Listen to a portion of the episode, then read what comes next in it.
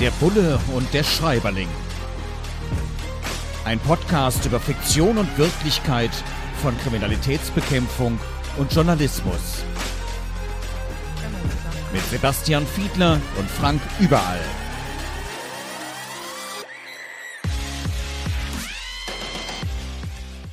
Herzlich willkommen zu einer neuen Folge von Bulle und Schreiberling. Diesmal mit Jan Kostin Wagner, einer von den Guten. Und das ist ein Krimi erschienen im Verlag Galliani Berlin. Wir schauen gemeinsam mit Sebastian Fiedler, mein Name ist Frank Überall, wieder mal darauf, wie denn unsere beiden Berufe Kriminalistik, Journalismus dargestellt werden. Und hier wird beschrieben, es ist zum Teil schwerer Stoff, es geht um Kindesmissbrauch und das sind natürlich auch Fälle, die wirklich sehr an die Nieren gehen. Ich glaube, da ist keiner vorgefeit, wer sich da länger mit auseinandersetzen muss und da dann die Hintergründe ermitteln oder bei uns recherchieren muss.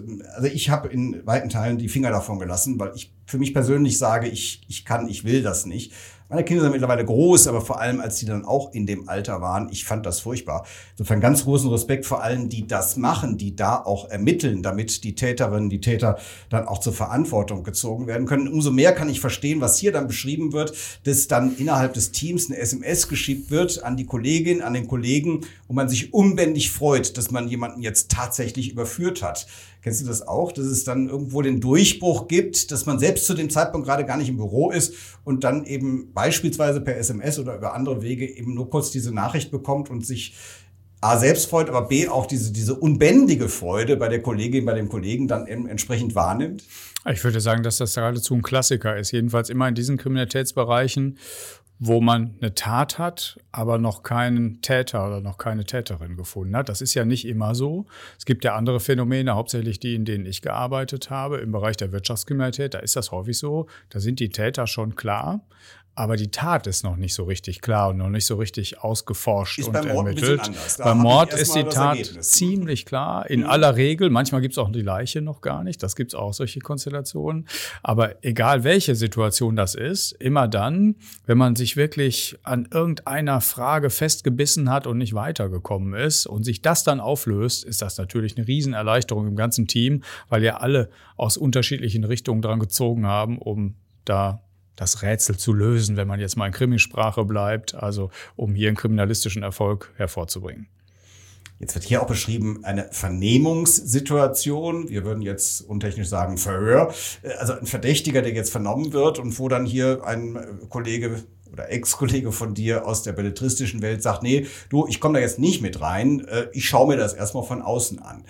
Oder außer, ja gut, da hast du ja gar keine Steuerungsmöglichkeit mehr und so, aber manchmal macht es ja tatsächlich Sinn, jetzt nicht mit der ganzen Horde über jemanden einzufallen, sondern sich erstmal ein bisschen zurückzunehmen, auch taktisch dann einsetzen zu können, irgendwann bewusst in den Raum zu kommen oder den anderen, die andere wieder rauszurufen und den mal ein bisschen schmoren zu lassen und so. Ne? Ähm, ich habe ja keine kriminalistische Ausbildung, ich kenne das auch alles nur aus Kriminalromanen, mhm. aber es klingt mir einleuchtend. Dieses sich da mal zurückziehen, auch wenn man federführend an dem Teil, äh, an dem Fall beteiligt ist, da habe ich Teil und Fall zusammengezogen, an dem Fall beteiligt ist, äh, ist, ist das realistisch? Also aus dem Journalismus kenne ich das durchaus. Ja, man, ich, ich glaube, ich muss erstmal so den Rahmen darum erzählen, bevor ich da diese Antwort geben kann, weil sonst so eine falsche Vorstellung äh, entsteht. Weil die Zuschauerinnen und Zuschauer oder Zuhörerinnen und Zuhörer äh, wahrscheinlich so Krimisituationen entweder aus Kriminalfilmen vor Augen haben oder eben aus Kriminalromanen, die sich ja doch durchaus inzwischen von der Realität sehr, sehr stark insoweit unterscheiden, als dass es jetzt seit einiger Zeit schon gesetzliche Vorschriften gibt, dass in solchen Mordfällen, töt bei Tötungsdelikten vorgeschrieben ist, dass diese ganze Situation der Vernehmung audiovisuell, also mit Kameras und Mikrofonen aufgenommen wird. Das Auch heißt, das kann man bei uns in Kivon, bei Kivon, also im Verlag in den Studios, kann man das Tat. in Zukunft machen. Also in der Tat. Berliner Polizei ja. ist herzlich eingeladen, ja. hier mal Vernehmungen ja. durchzuführen, die wir da mitschneiden und ausstrahlen können. Nein, okay. Ja, das wären tatsächlich noch mehr Kameras. Also es gibt eine von oben, eine würde nur dich, eine nur mich aufnehmen und so. Also das heißt, ich schildere das deswegen, weil das doch durchaus eine von Technik und von Formalismen eingerahmte Arbeitsumgebung ist für die Kriminalbeamten. Und innerhalb derer können die sich dann austauschen. Das heißt, es gibt jetzt die Möglichkeit zum Beispiel am Laptop, wenn einer da sitzt, sich mit jemandem außerhalb des Raumes auszutauschen, der zum Beispiel in den Akten wühlt oder in den Datenbeständen nochmal guckt und Hinweise gibt, nach nach dem Motto, das stimmt gar nicht, da haben wir auf Blatt äh, 578 aber schon stehen, äh, dass wir hier die und die Spur haben und das könnte man in der Vernehmung dem oder derjenigen vorhalten. Also das ist so die Arbeitsumgebung und da mag es durchaus so sein, dass zusätzlich natürlich man sich nochmal abspricht, äh, äh, wer jetzt derjenige ist, der die Fragen stellt und wer derjenige ist, der nochmal protokolliert und so. Das überlegt man sich schon vorher. Also ich will nicht damit sagen, dass all die menschlichen Überlegungen außen vor sind. Ganz im Gegenteil. Man versucht auch, bei der Frage, wer denn jetzt die Vernehmung macht, vorher sich zu überlegen, was das für eine Person ist, mit der man sich da unterhält. Hätte die Probleme mit Frauen oder nicht? Hat die Probleme mit autoritären Menschen oder nicht? Also demnach würde man sich überlegen, wen setzt man da auf die andere Seite? Wer hat einen guten Zugang zu der Person? Und ausgehend von diesen ganzen Rahmenbedingungen kann das auch mal sein, dass einem der Kragen platzt und der rausgeht. Kann aber auch sein, dass das extra passiert, um eine Situation zu provozieren, in der die Aussage vielleicht begünstigt wird. Ich finde es immer wieder schön, wie du diesen bürokratischen, kriminalistischen, ja juristischen Duktus immer noch drauf hast. Aus Blatt 578 etwas vorhalten. Ganz wunderbar. Bulle und Schreiberling heute zu Jan Kostin Wagner und einer von den Guten, ein Roman erschienen im äh, Galliani Verlag in Berlin. Und ähm, ja, äh, gucken wir mal auf eine Situation. Man ist ja quasi in beiden Berufen oft Tag und Nacht erreichbar für Kolleginnen und Kollegen. Es kann ja immer sein, was was Schlimmes passiert. Hm? Dass ein, ein schlimmer Fall hochpoppt, ein, ein Verbrechen, wo man gebraucht wird. Zumal wenn man sogenannte Bereitschaftszeiten hat, da ist das Handy halt nachts auch an, ja. Und dann gibt's Kolleginnen und Kollegen, die das ausnutzen. Und da hat äh, Jan Kostin Wagner, der Autor, hier eine, schöne Situation entworfen, nämlich eine Polizistin, eine Kriminalpolizistin, die ihren Kollegen dann eben mitten in der Nacht, wirklich mitten in der Nacht anruft, weil ihre Katze ins Krankenhaus gebracht werden muss und sie das alleine nicht schafft. Ist dir sowas auch schon mal passiert? Nee, also so in jeder Hinsicht überhaupt gar nicht. Gott sei Dank gar nicht.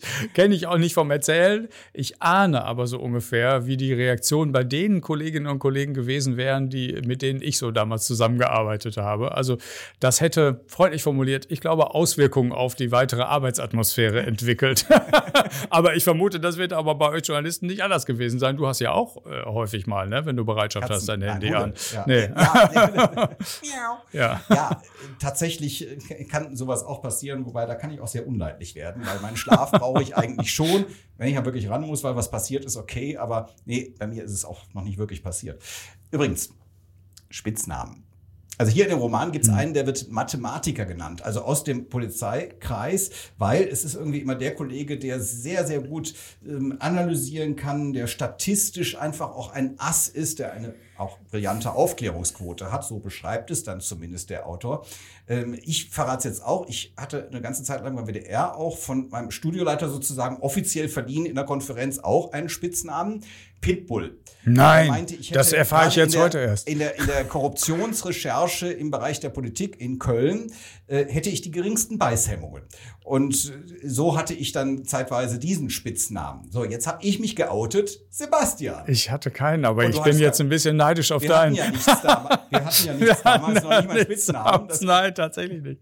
Also wir haben auch, ich, ich habe auch gerade, während du erzählt hast, überlegt, was, welche Spitznamen es so im Umfeld gab. Aber das waren, glaube ich, ohne Ausnahme welche, die sich irgendwie anhand der Vor- oder Nachnamen abgeleitet. Also sag mal, der Eckhardt war der Ecki, so, also so etwas meine ich jetzt. Ähm, und ansonsten sind im Polizeibereich Spitznamen geläufig bei den Spezialeinheiten.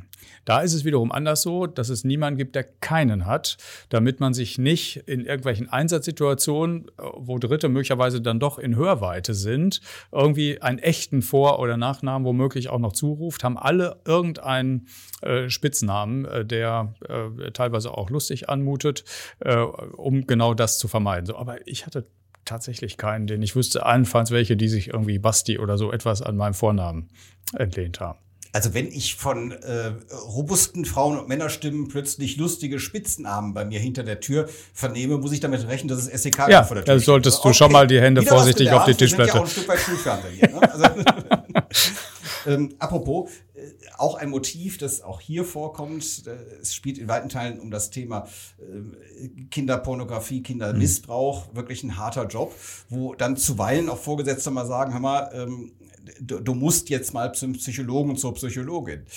Bei uns im journalistischen Bereich, ich war ja aktiv im Deutschen Journalistenverband, wir haben da auch ein Projekt mit aufgesetzt, Helpline, weil viele Häuser, viele Medienhäuser eben ihren Reporterinnen, ihren Reportern nicht wirklich helfen, wenn sie was Dramatisches, etwas Belastendes erlebt haben. Das ist also da zum Teil sogar fast eine Leerstelle, äh, wo man jetzt versucht, sich gegen zu engagieren, hm, dass man zwangsweise vielleicht auch selbst die Situation gar nicht so einschätzt und sagt, hey, ich bin Polizist, ich kann das, alles gut, ja.